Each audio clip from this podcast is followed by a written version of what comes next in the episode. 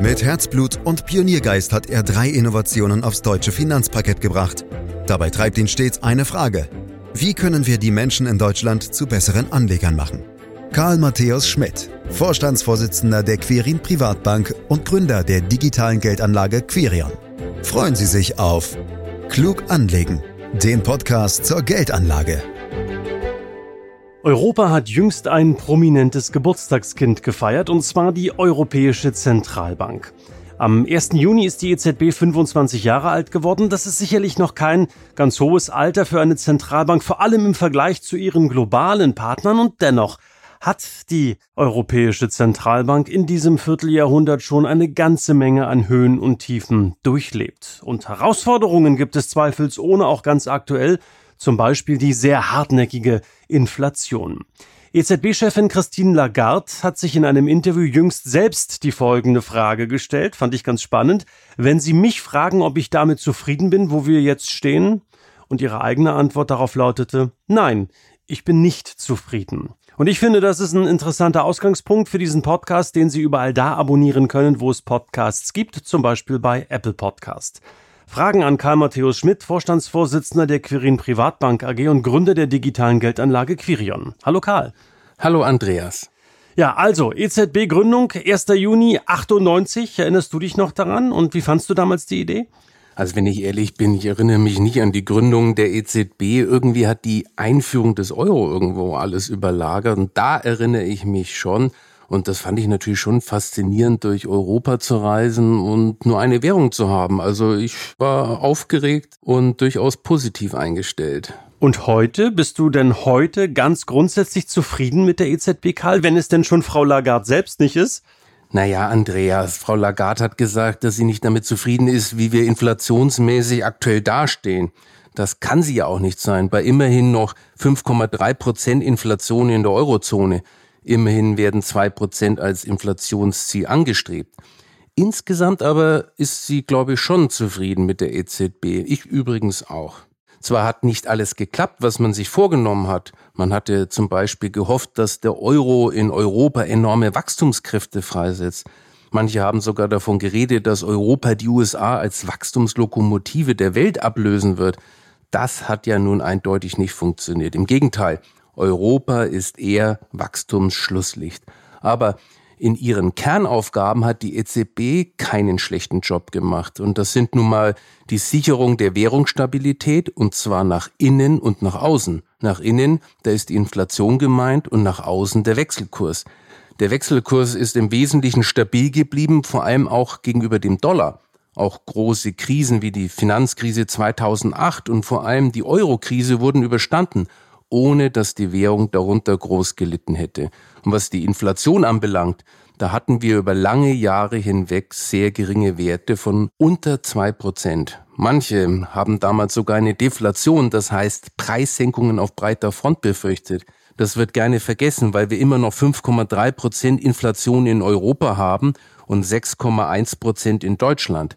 Und schließlich möchte ich noch mal dran erinnern, dass die reibungslose Einführung des Euro-Bargeldes im gesamten Euroraum Anfang 2002 ein organisatorisch und logistisches Meisterwerk war.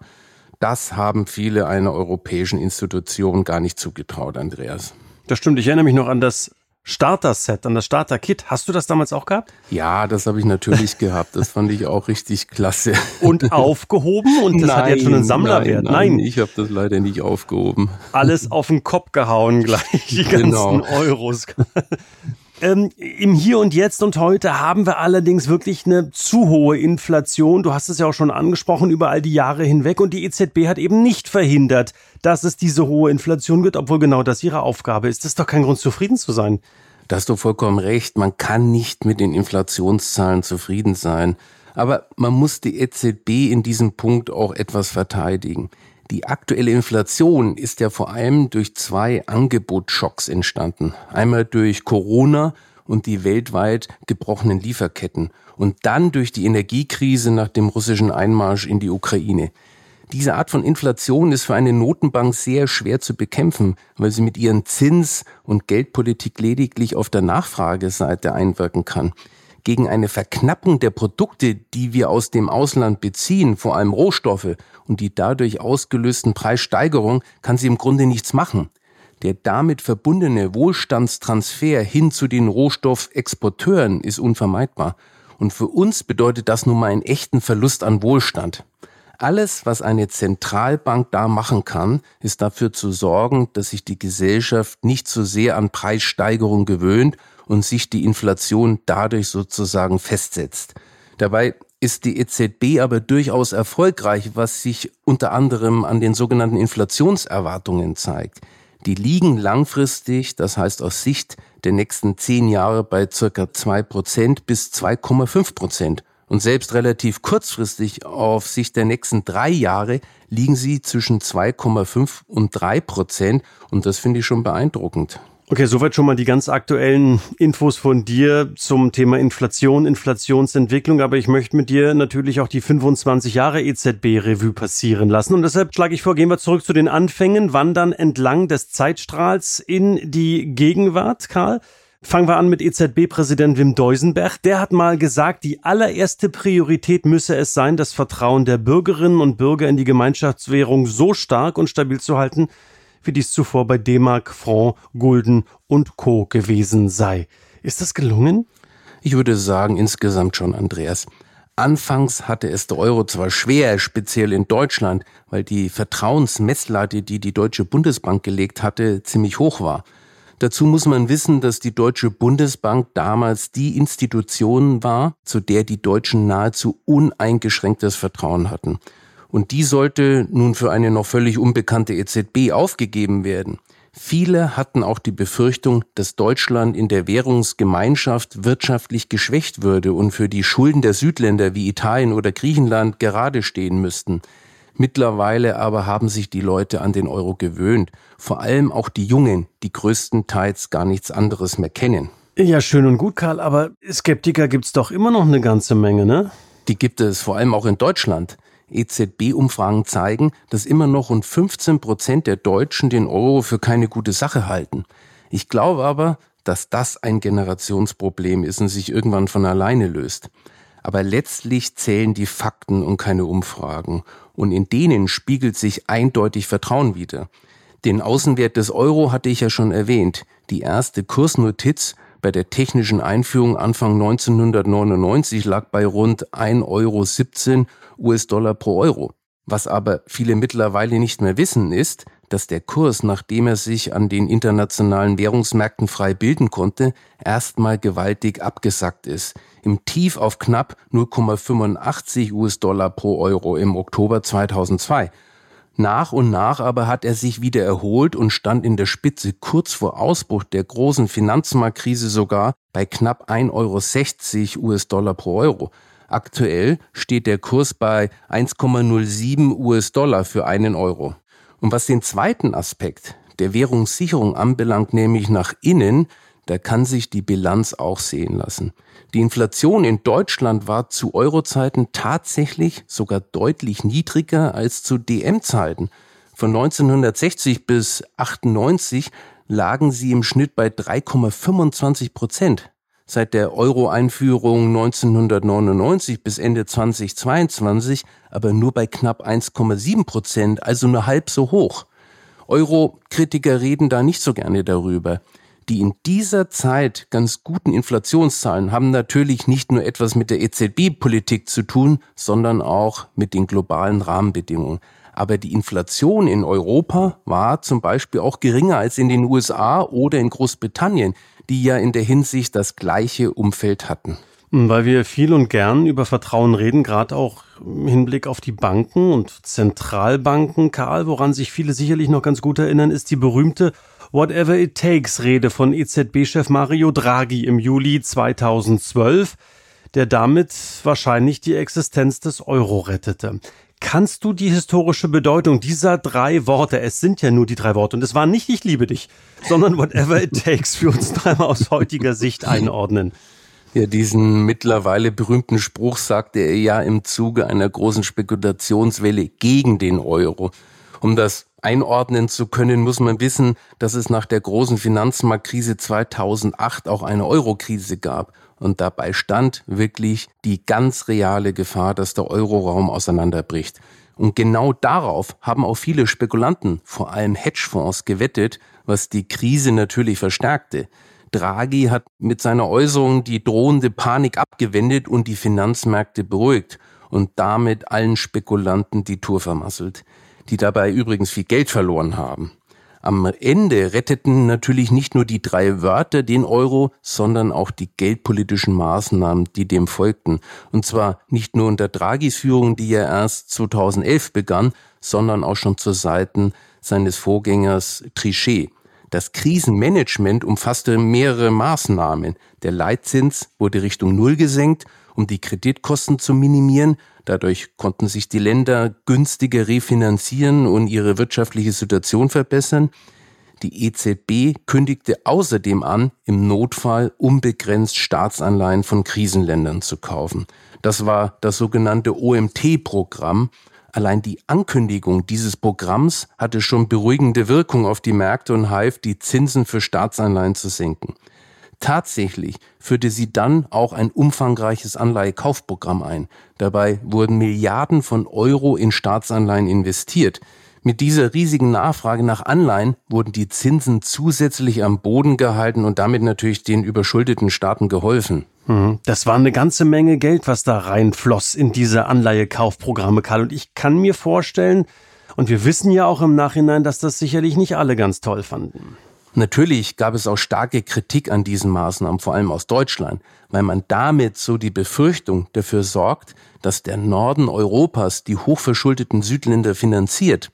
Und diese Befürchtungen sind meiner Meinung nach auch berechtigt. Dass also mit dieser Art Geldpolitik doch eine Schuldenübernahme durch die Nordländer einhergeht, obwohl eine Schuldenübernahme durch andere Länder durch das EZB-Statut eigentlich verboten ist. Mhm. Ähm, befand sich denn der Euro und damit die Währungsunion damals tatsächlich in so ernster Gefahr, Karl? Waren wir wirklich so nah dran an einer finanziellen Kernschmelze? Also ich glaube schon, dass wir recht nah dran waren, Andreas. Wenn die EZB die Hände in den Schoß gelegt hätte, dann wären die Konsequenzen sicher gravierend gewesen. In der schlimmsten Phase der Krise gab es konkrete Szenarien eines Austritts einiger Länder aus der Währungsunion und sogar über den Zusammenbruch des Euros insgesamt. Dann wären wahrscheinlich auch die Staatsanleihen der entsprechenden Länder ausgefallen oder hätten zumindest erheblich an Kurswert eingebüßt. Wenn Staatsanleihenkurse nachhaltig zusammengebrochen wären, dann kannst du dir vorstellen, was das mit vielen Bankbilanzen gemacht hätte. Neben der Staatsschuldenkrise lag also immer auch das Risiko von Bankzusammenbrüchen in der Luft.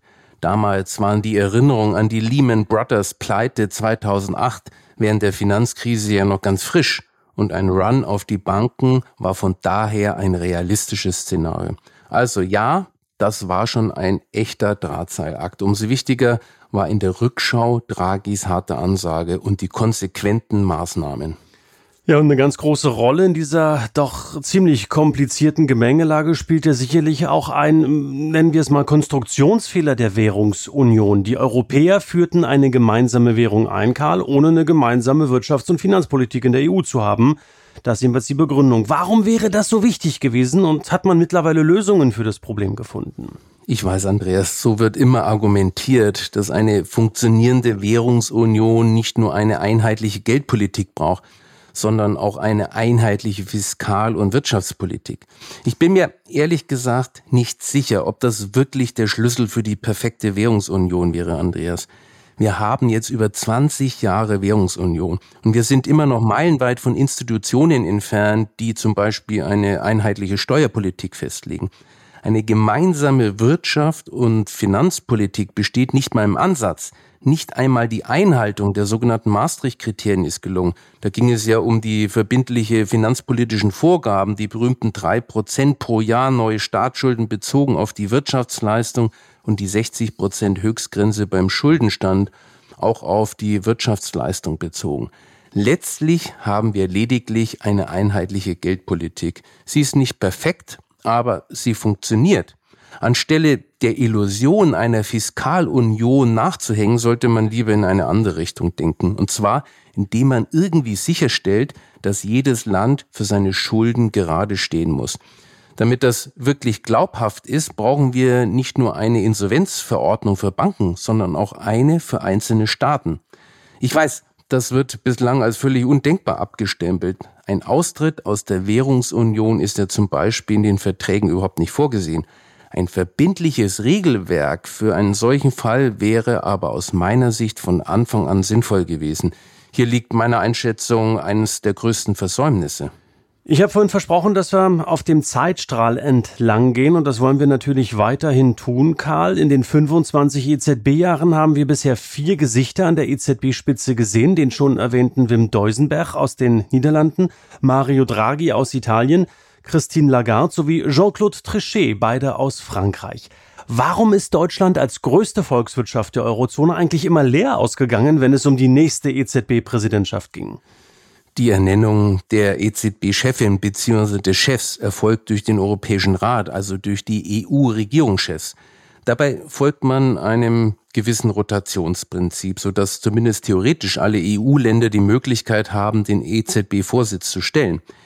In der Praxis ist das Ganze aber immer das Ergebnis eines komplizierten politischen Abstimmungsprozesses. Man könnte auch Geschacheres sagen dass der erste Präsident zum Beispiel kein Deutscher wurde, sondern mit Wim Deusenberg ein Niederländer, war das Ergebnis eines Deals.